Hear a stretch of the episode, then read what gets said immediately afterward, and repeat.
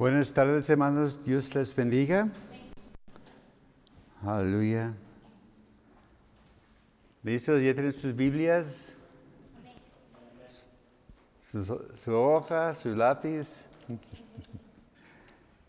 Sí, porque vamos a estar viendo muchos versículos esta tarde,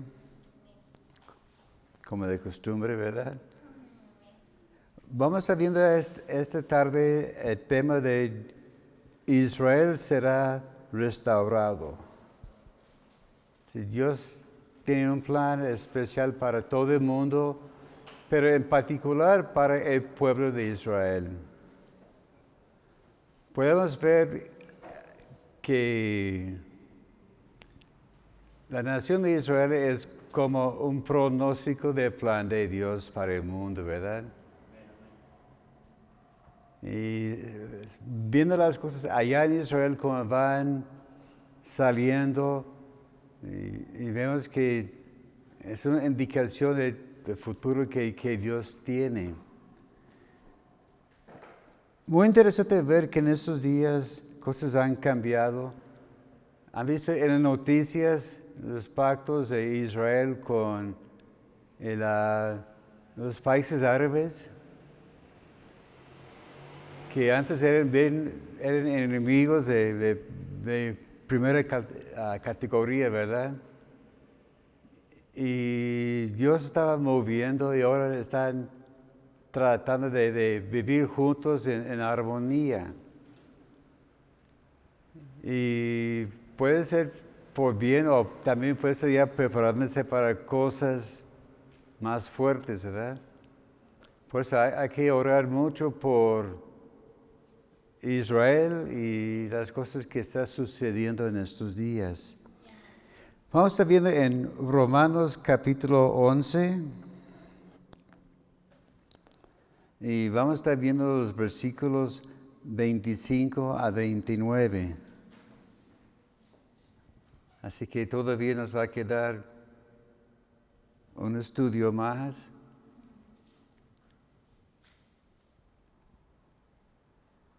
Romanos capítulo 11, empezando con el verso 25.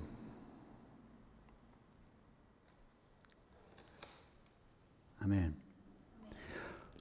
Porque no quiero, hermanos, que ignoréis este ministerio para que no seáis arrogantes en cuanto a vosotros mismos, que han acontecido a Israel endureciendo. Uh, endurecimiento en parte hasta que haya entrado la plenitud de los gentiles. Y luego todo Israel será salvo como está escrito.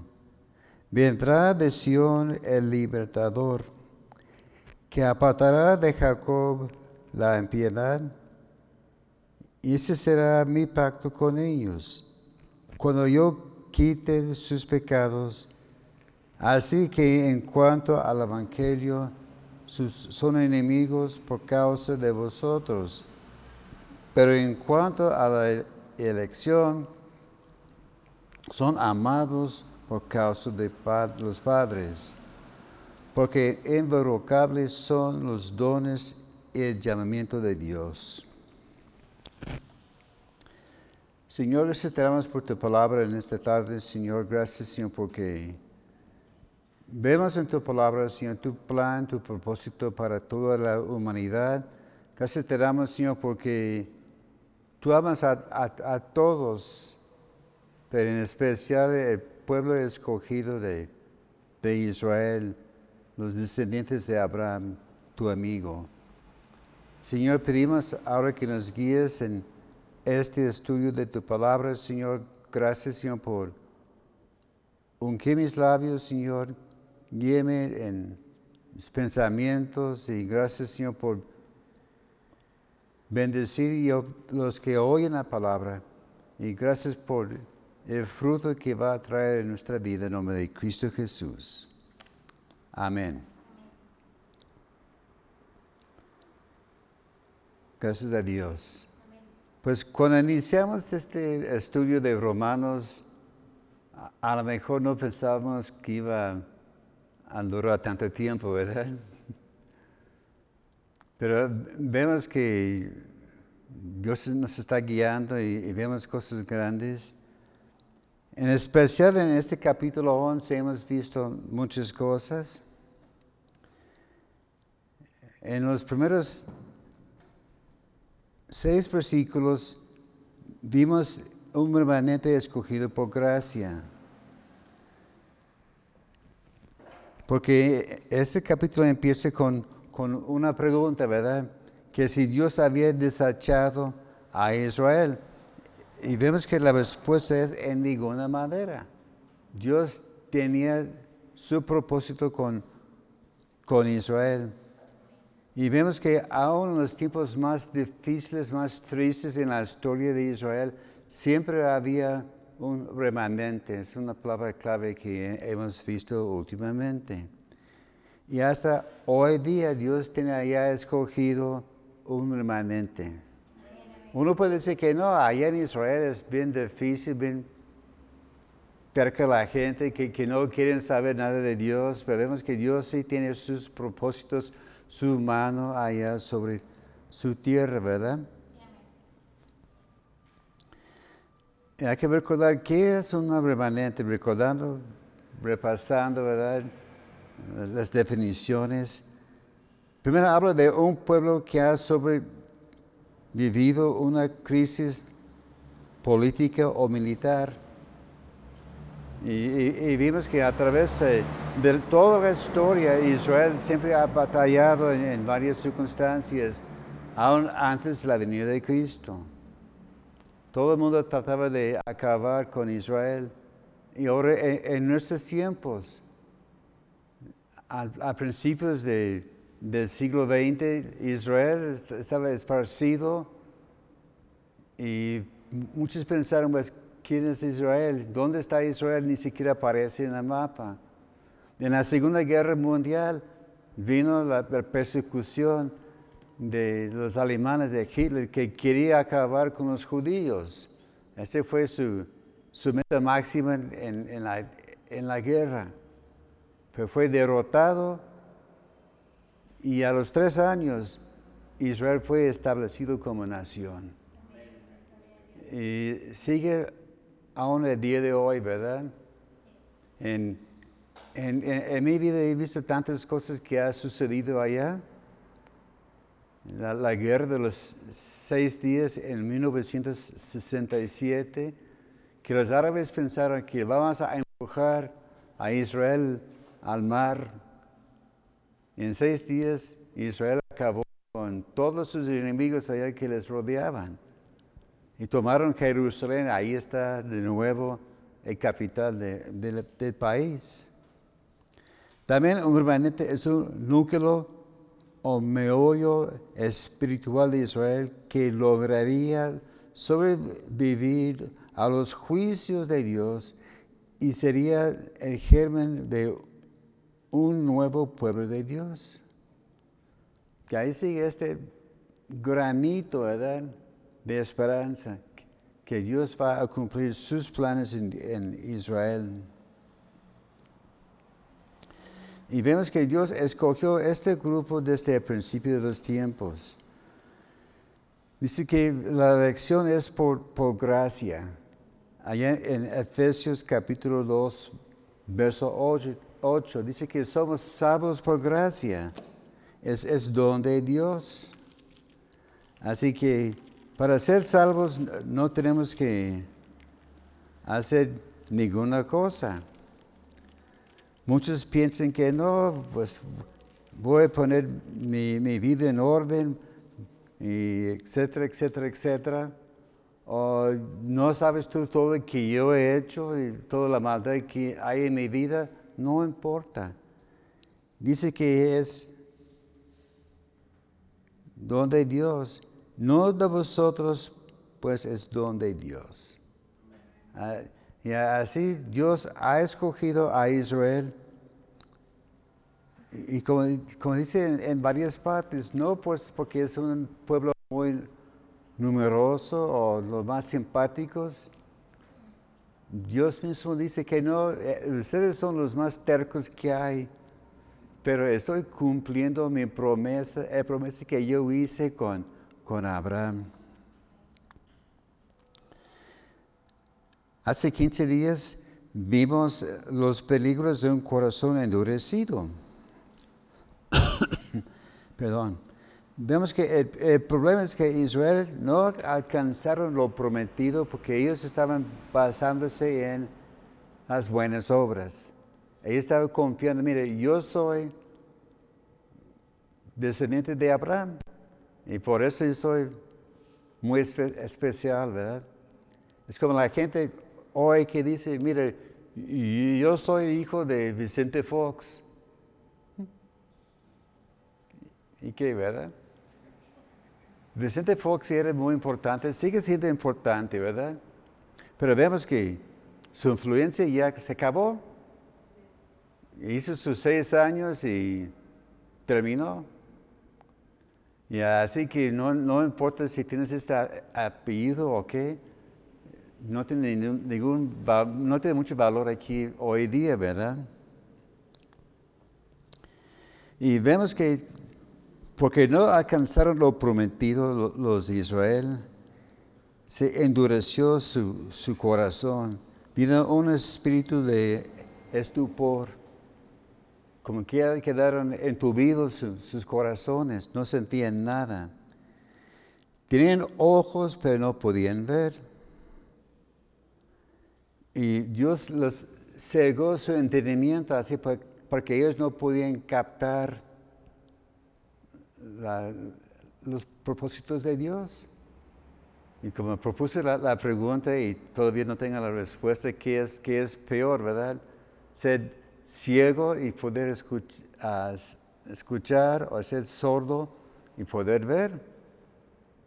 Y así era el, el pueblo de Israel, ¿verdad? Y al final de cuentas llegó a ser una vergüenza perpetua para ellos por su corazón endurecido. La semana pasada vimos que fueron injertados en el buen olivo.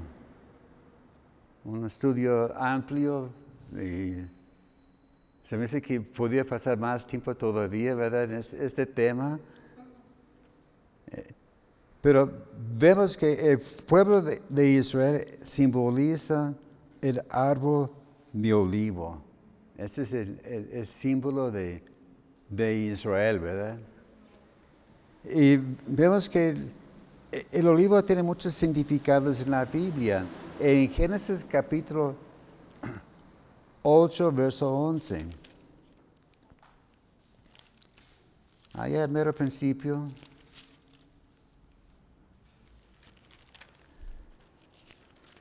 Génesis capítulo 8 verso 11. Y la paloma volvió a la hora de la tarde y aquí traía una hoja de olivo en el pico y entendió Noé que las aguas habían retirado sobre la tierra. Aquí vemos que el olivo es un símbolo de, de paz, paz que Dios tiene para el pueblo, ¿verdad? todo el mundo anda, esos ¿verdad? El paloma con el pico de olivo en, su pico. Y siempre significa paz. Y así el olivo es un símbolo de, de, paz entre, entre nosotros y también paz con Dios. También el olivo significa unción en jueces capítulo 9, verso 9.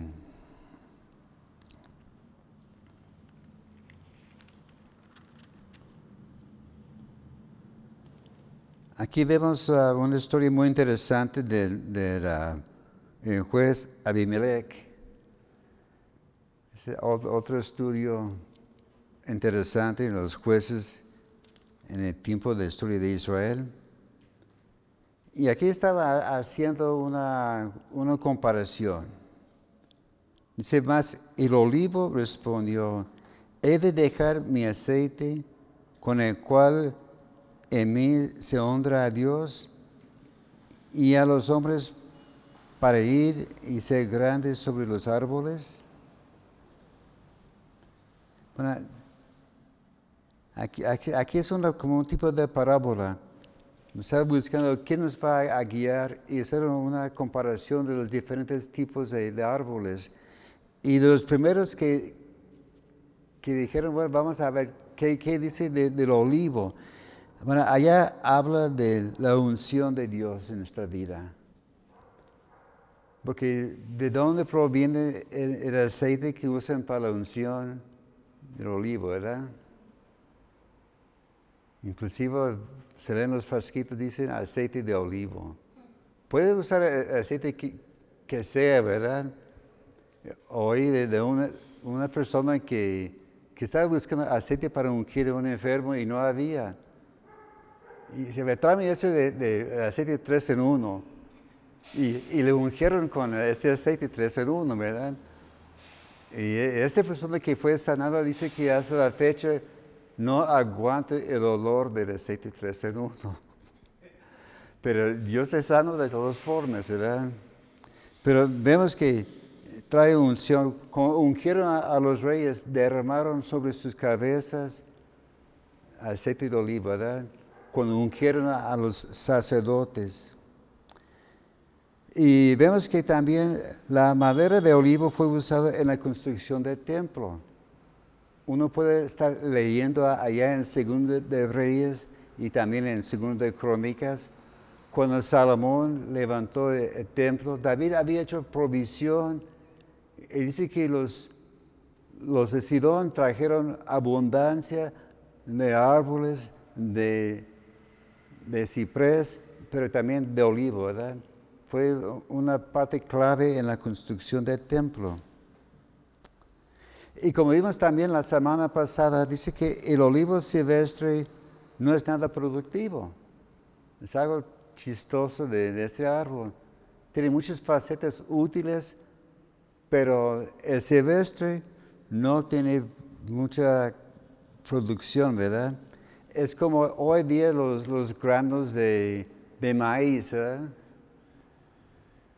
Porque antes había un cierto tipo de maíz que siempre sembraban para las cosechas, pero con el tiempo se iba bajando en calidad y había problemas con la producción, entonces empezaron a, cruzar diferentes tipos de grano y ahora tienen, dice supuestamente, una mejor calidad de maíz, aunque algunos dicen al contrario. Y como vimos también la semana pasada, había ramas selectas que utilizaron para ser injertados para producir un árbol más fuerte. Y, como vimos la semana pasada en el versículo 11, dice que estos ramas se aprovechaban de la rica sábila del árbol, ¿verdad? En la versión Reina Valera antigua dice que éramos acebuches. ¿Cuántos han oído la palabra acebuches? Hasta ahora, ¿no? Sí la he oído, ¿verdad? Bueno. Muy bien. E, e, ese aparece en la versión uh, de como 1909 de la Reina Valera. Y yo chequé en, en, la Real Academia para quitarle la duda. Es olivo silvestre. También en la Reina Valera antigua habla de la grosura de la sábila del árbol, ¿verdad? La gordura de ser abundante y fuerte. En la nueva versión internacional dice la sábila nutritiva de la raíz. Hay algo especial de la sábila del árbol madre, ¿verdad? De, donde proviene todo. Y vemos, la sábila habla de la vida que proviene de la planta. Como hay, muchas cosas naturales, ¿verdad? Que la, sábila y la, mejor que hay, ¿verdad? Como, como este de la aloe vera, ¿cómo es? Bueno, eh, que, viene de, nopal, ¿verdad? Las espinas. Que ahí la sábila de allá dice que tiene sus, sus propiedades curativas, ¿verdad? ¿Ah? Aloe vera. Aloe vera, Sí, mi, papá, le, él casi juraba por esta cosa. Él tenía su, frasco de jugo de aloe vera y dije, ¿sabes qué? Paso. a, mí no me agradaba la, consistencia, ¿verdad? Parecía más bien como, como babas, algo así, ¿verdad? Pero hay muchos que dicen que ahí está la salud y fuerza y vigor es igual en, cuanto a la sábila del árbol del, olivo. Y vemos que los ramas son desgajados, son quitados. ¿Por qué? Por la incredulidad. Por eso los, los buenos están injertados en el árbol, porque los que están allá naturalmente no funcionaban. Y otra razón por que quitan las ramas que no sirven es por, por plaga, por el pecado o algo así. Porque una vez que está plagado el árbol, pues no hay remedio, ¿verdad? Allá donde vivíamos años atrás, tuvimos un limón enfrente de la casa que producía limones en abundancia. No, eh, yo cuidaba muy bien ese árbol. A veces llegaban los chiquillos y, arrancaban limones para aventarlos a, sus compañeros. Y yo sabía, dejen pasar mi limón. porque, porque ellos se los, los botoncitos y, y me, me, disgustaba. Pero no producía abundancia este, este, limoncito. Pero de repente, de un dos por tres, apareció una plaga, quién sabe de dónde. Parece que había una plaga allá en la colonia y pasaba de un árbol al otro, al otro y llegó a, nuestro limón. Murió. Fue ni modo. Pero también el pecado es igual en nuestra vida. Si hay pecado en, nuestra vida, va a, afectar la producción y el fruto de nuestra vida. Y por veces, a veces Dios tiene que quitar esas cosas de, nosotros. Y ahora vamos a ver el propósito final de Dios de la restauración de Israel. En nuestra lectura, las primeras palabras que vimos dice, hermano, no quiero hermanos que ignoréis este ministerio.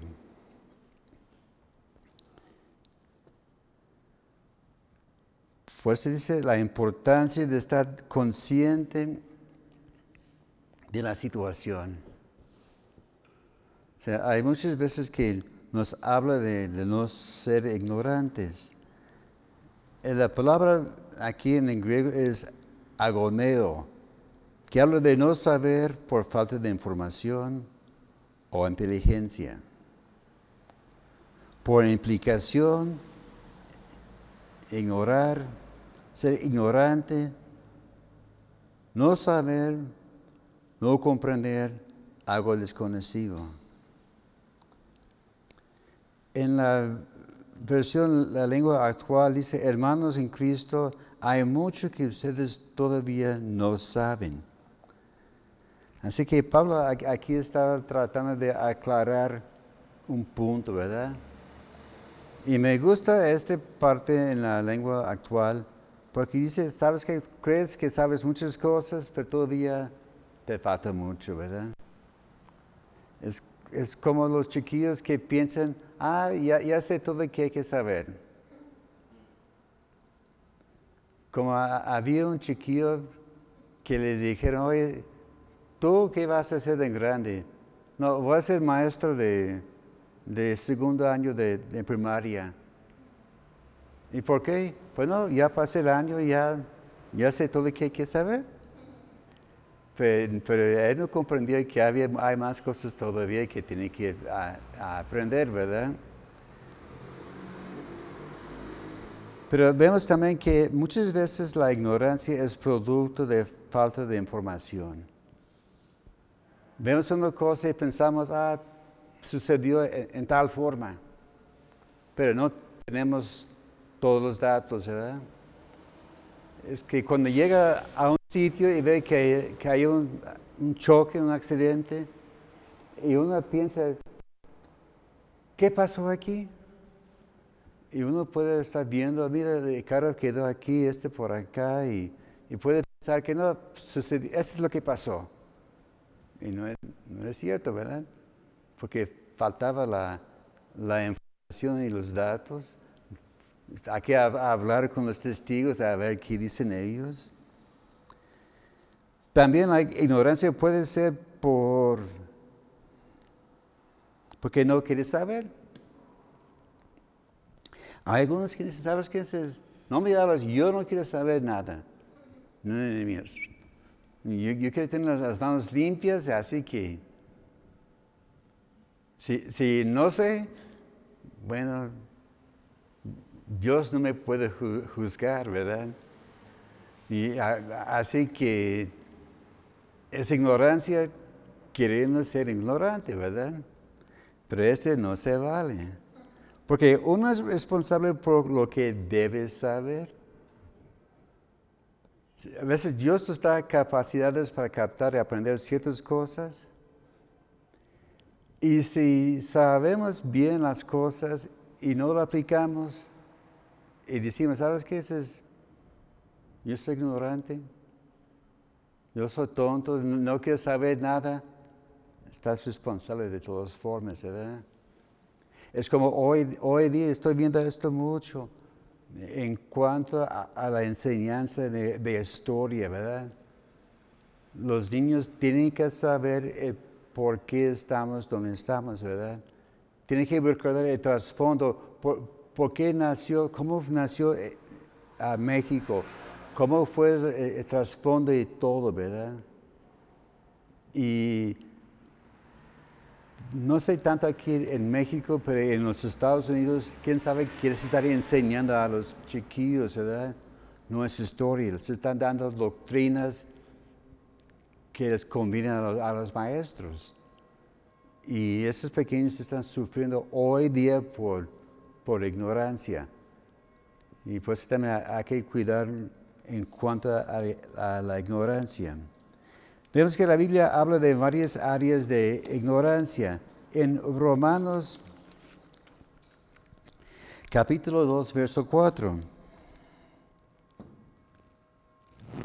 O menospreciéis las riquezas de su dignidad, paciencia y longanimidad, ignorando de su dignidad de guía arrepentimiento, arrepentimiento Aquí vemos que,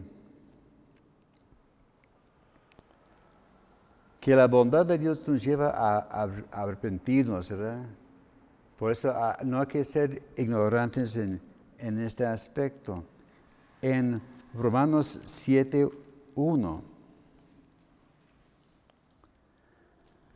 ¿Acaso ignoréis, hermanos, pues hablo a los que conocen la ley? que la ley se enseñorea del hombre entre tanto que éste vive. Aquí Pablo estaba enseñando la importancia de um, saber el dominio de la ley sobre en nuestras vidas. Romanos capítulo 10, verso 3.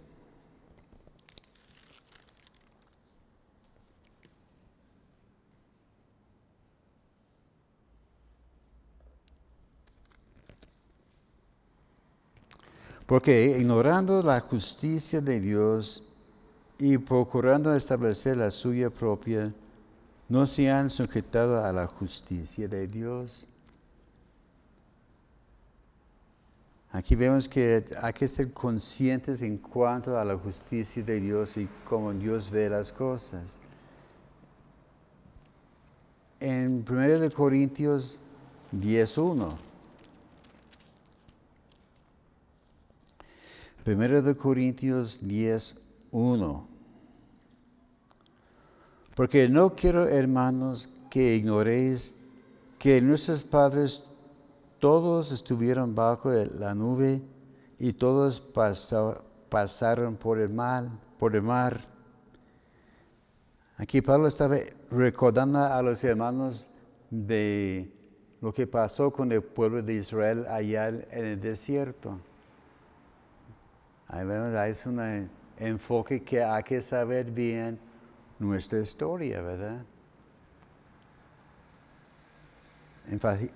voy enfatizando mucho esto porque le estoy viendo los, los efectos negativos en, nuestra sociedad hoy día. Y además me, me gusta la historia, ¿verdad? Porque es de mucha importancia. Muchos dicen, ah, qué aburrido las, las fechas y todo, pero está ya por una razón, para que no volvamos a hacer los mismos errores que nuestros antepasados. También en 1 Corintios 12.1. Parece que esa cosa de la ignorancia fue muy importante en Corinto, ¿verdad? 1 Corintios 12.1. No quiero, hermanos, que ignoréis acerca de los dones espirituales. Así Pablo está diciendo, hermanos, eso es importante y quiero que sepan bien las cosas para que haya claridad y que sepan bien cómo debemos andar en, esas áreas. También en 2 de Corintios capítulo 1 verso 8. 2 de Corintios capítulo 1 verso 8. Porque hermanos no queremos que ignoréis acerca de nuestra tribulación que nos sobrevino en Asia, pues fuimos arrumbados sobre madera más allá de nuestras fuerzas, de tal modo que aún pedimos la esperanza de conservar la vida. Aquí Pablo está diciendo a los hermanos en Corinto, quiero que sepan de nuestros sufrimientos, porque hay motivo, ¿verdad? Porque pueden estar orando por, por nosotros. Primera de Tesalonicenses capítulo 4, verso 13.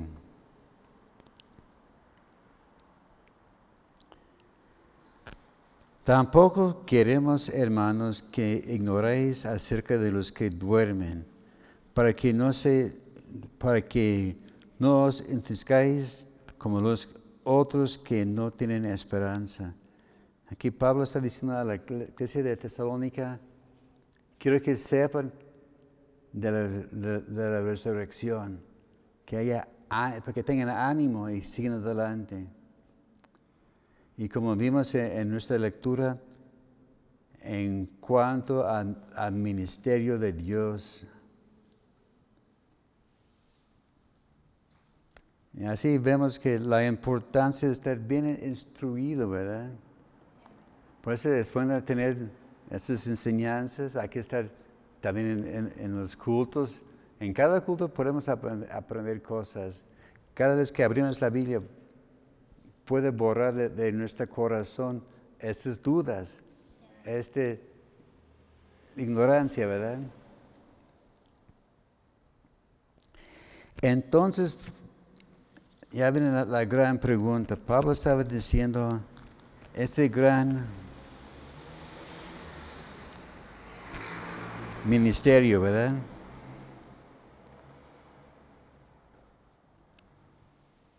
Vemos que este gran ministerio, habla de la gran misericordia y paciencia de Dios hacia su pueblo, ¿verdad? Y habla aquí también, hay que listos y no ser arrogantes. Porque hay algunos que piensan Ah, sí, ellos eran duros de corazón y no entendían, pero yo no. Pues aquí están bien preparados, porque hay algunos que piensan que son mejores que los judíos. Que es que, como ha dicho, no, de este agua no beberé, en este trampo no voy a caer. Pues cuidado, ¿verdad? Porque cuando más insiste uno que no va a caer, eso es cuando cae, ¿verdad?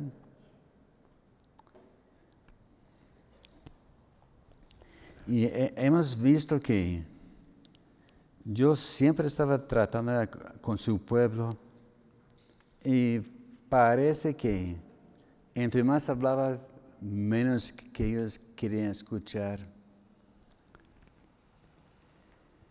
Pero vemos también, habla de su ceguera espiritual, como ya vimos en algunos estudios anteriores. Vamos a ver en Isaías capítulo 29.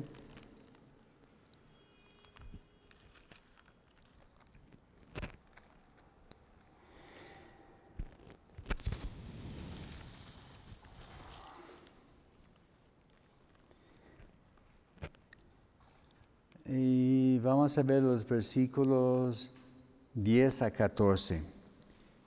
Isaías 29, 10 a 14. Porque Jehová derramó sobre vosotros espíritu de sueño y cerró los ojos de vuestros profetas y puso velos sobre las cabezas de vuestros videntes.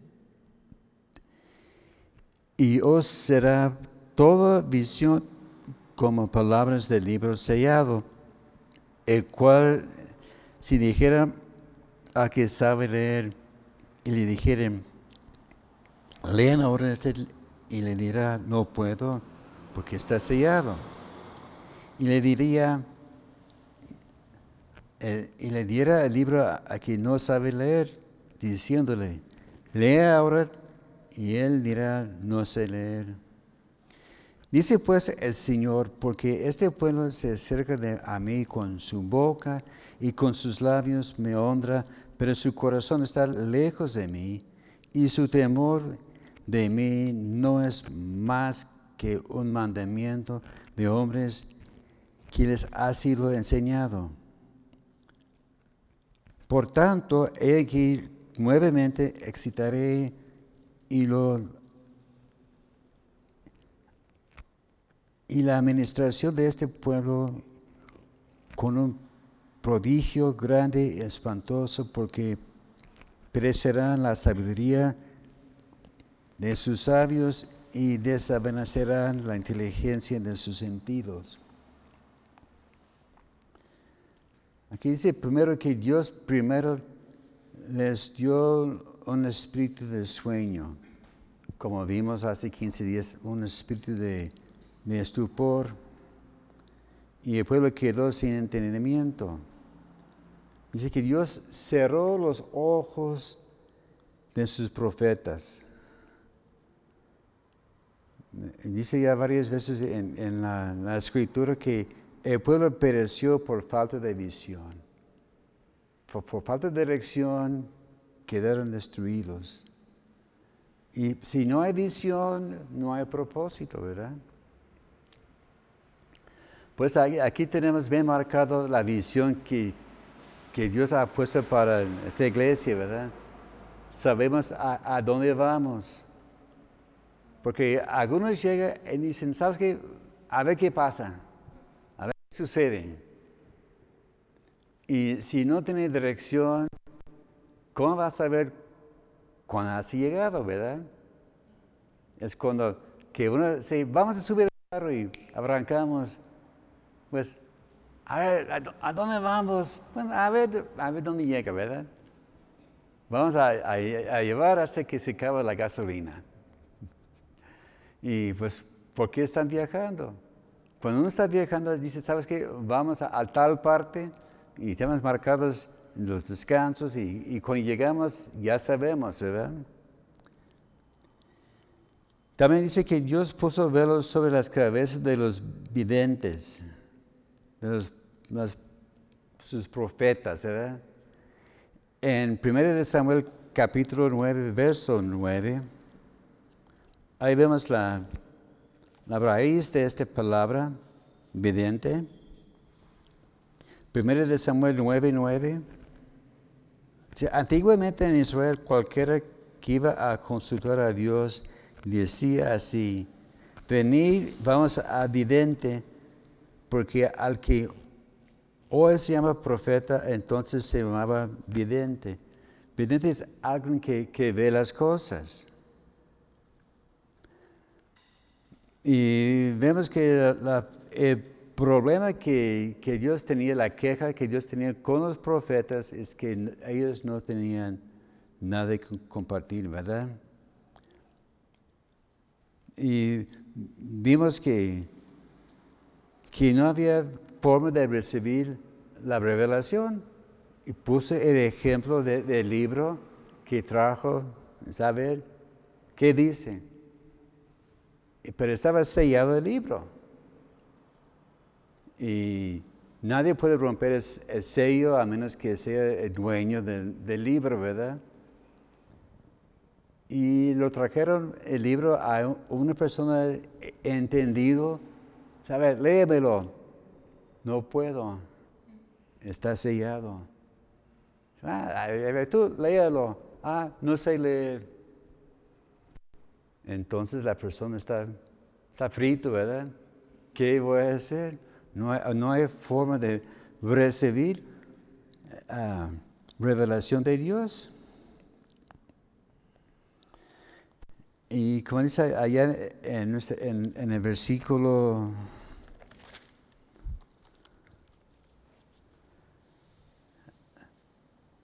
Trece, que ellos tenían sus corazones alejados de Dios. Dice que tienen los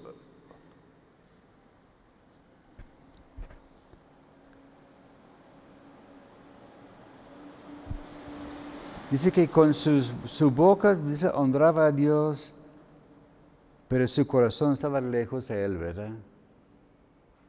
Pensaban que no, sí, yo conozco a Dios y amo a Dios y todo, pero como, como va el dicho, el problema era que ellos adoraban a Dios de los dientes por afuera, ¿verdad? Que, que no había nada de profundidad en su relación con Dios. Pero vemos que también que Dios va a hacer cosas nuevas entre ellos.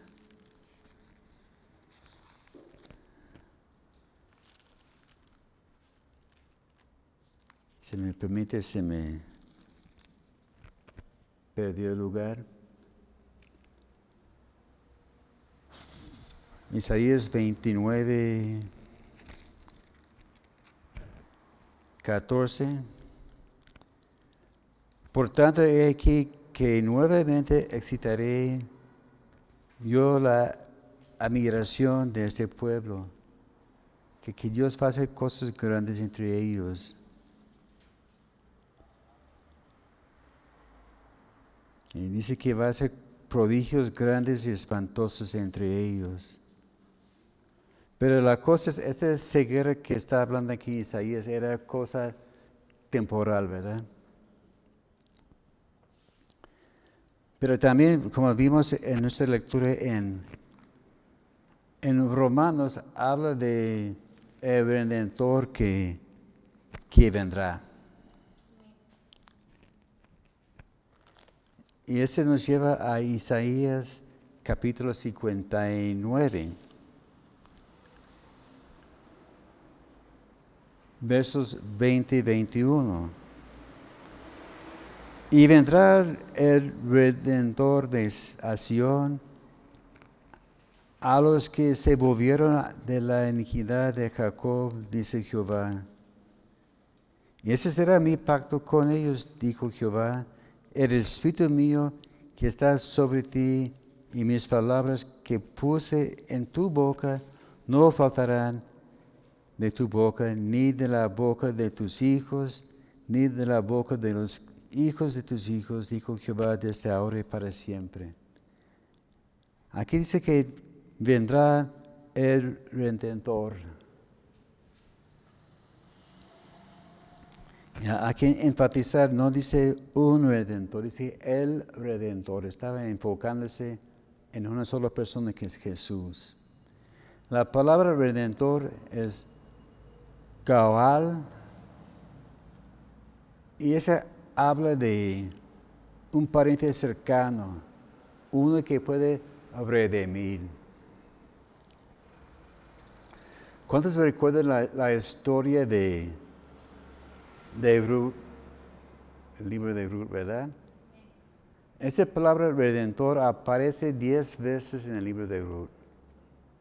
Que ese es el clave de, de este libro, ¿verdad? Que una pariente cercana para redimir, para rescatar ahí, ¿verdad? Y el redentor que nosotros tenemos es el mismo Señor Jesús, ¿verdad?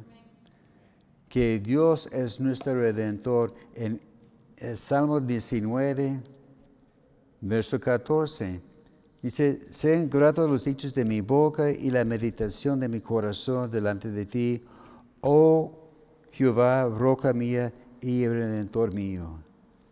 Así que Dios nos redime, Dios nos ha rescatado. Y habla también que volverá la iniquidad de Jacob en bendición.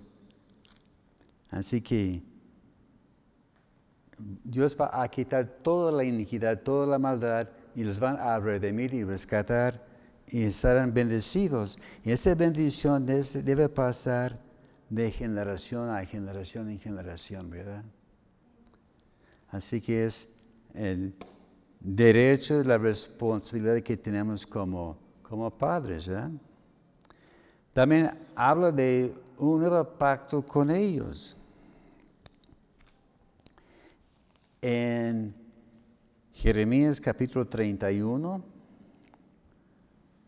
los versos 33 y 34. Isaías 31, 33 34. Pero ese es ese pacto que haré con la casa de Israel. Después de aquellos días, dice Jehová, daré mi ley, en su mente y la escribiré en su corazón, y yo seré a ellos por Dios, y ellos me serán por pueblo. No enseñará más ninguno a su prójimo, ni ninguno a su hermano, diciendo, conoce a Jehová, porque todos me conocerán, desde el más pequeño de ellos hasta el más grande. Dice Jehová, porque perdonaré la maldad de ellos y no me acordaré más de su pecado. Estaba hablando, dice que después de aquellos días, después de la cautividad, el nuevo principio, ¿verdad? Habla de una restauración futura que estamos viendo hoy día, ¿verdad? El mover de Dios está apenas empezando. Y así que Dios va a cumplir su propósito con su pueblo. Y dice que yo daré mi ley en su mente. Dice, en la Biblia de las Américas dice, y pondré mi ley dentro de ellos. Así que Dios va a estampar esta ley dentro de nosotros. En la versión, la palabra hispano, hispanoamericana dice, y pondré mi ley en su interior que está bien metido dentro de nosotros. No va a estar aquí en la pura cabeza, ¿verdad? Como dice, hay que dejar que baje la ley como medio metro, ¿verdad? Del cerebro a nuestro corazón. Es que escribiré la ley en su corazón. Aquí vemos una cita de Hebreos capítulo 10, versos 16 y 17.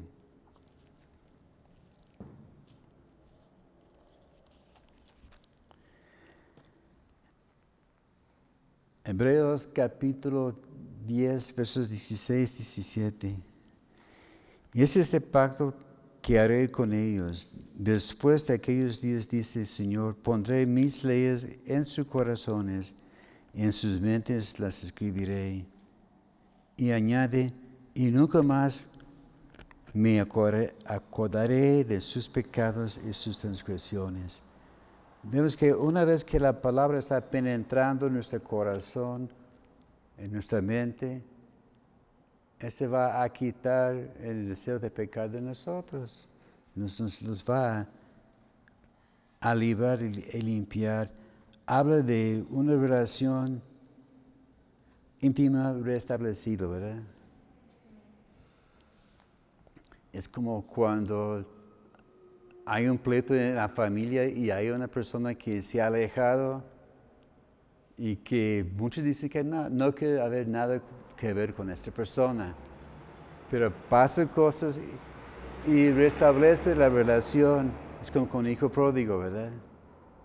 Él dijo a su papá que no, no quiere nada que ver con él. Pero volvió en sí y, y fue restaurado como hijo, ¿verdad? Y así van a conocer profundamente a Dios. Como dice ya en Mateo 11, 27, dice que, que nadie conoce a Padre a menos que sea revelado por el, por el Hijo, ¿verdad? Así que Dios quiere que el pueblo de Dios y que Israel lleguen a conocer en una forma profunda al Salvador.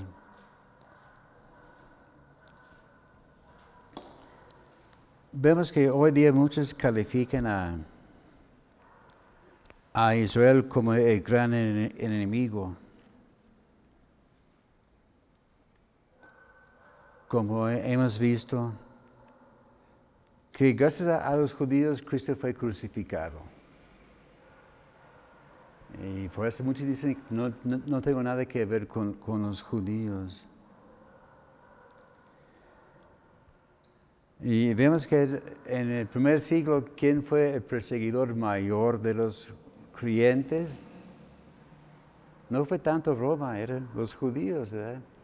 Y muchos dicen que no, los israelitas. Israel es el enemigo número uno de la iglesia. Pero vemos que para Dios ellos son los amados del Padre. Aunque han pasado, pasado muchas cosas,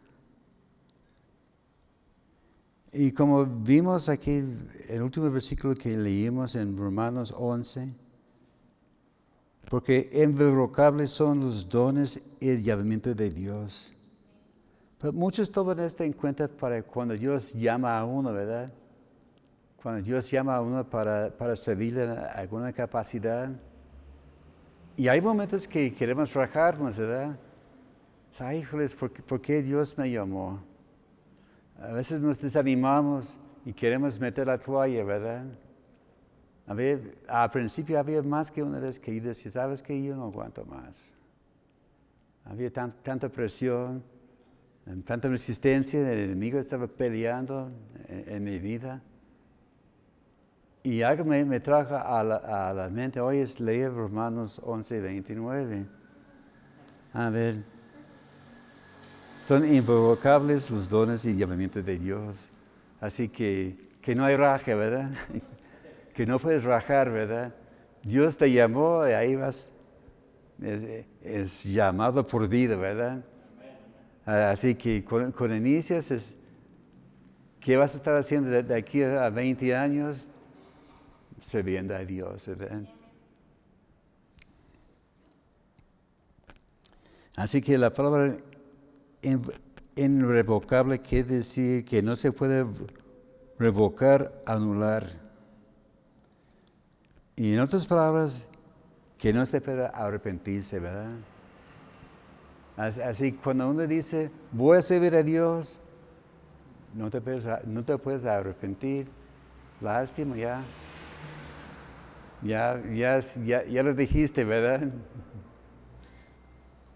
Y, y vemos que no solo aplica esto al ministerio, habla también al pueblo de Israel, ¿verdad?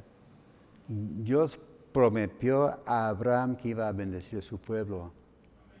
Y Dios no es hombre para que se arrepiente, ¿verdad? Si Dios dijo hace cuatro mil años que iba a bendecir a la descendencia de Abraham, lo va a hacer hasta el día final. Así que todo lo que Dios prometió a Abraham y a la nación de Israel lo va a cumplir, ¿verdad? Hoy se ve muy oscuro las cosas, parece que no hay esperanzas. Pero vendrá el día cuando el pueblo de Israel va a decir, sí, Jesús es el Mesías prometido, y hay que servirle. Y así vemos que, que Dios va a cumplir sus propósitos, ¿verdad? Su plan de restaurar al pueblo se va a cumplir. Amén. Señor, gracias damos por tu palabra, gracias Señor porque tú eres un Dios de amor, un Dios que cumple lo que ha prometido, Señor. Señor, gracias porque tú nos has rescatado, Señor. Somos llamados según tu propósito. Y ahora, Señor, pedimos por el pueblo de Israel, tu pueblo escogido. Pedimos, Señor, que estés obrando allá, Señor. Gracias porque estás moviendo, vemos tu mano sobre esta nación. Y pedimos, Señor, que estés enviando obreros, Señor, capacitados para llevar tu palabra, Señor. Que ellos puedan tener esta misma compasión que tenía Pablo, de amar y, predicar tu palabra. Pedimos, Señor, tu mover, tu mano de bendición sobre tu pueblo. Y, Señor, ayúdanos que nosotros podemos tener parte en este plan. En nombre de Cristo Jesús. Amén. Gracias a Dios, hermanos.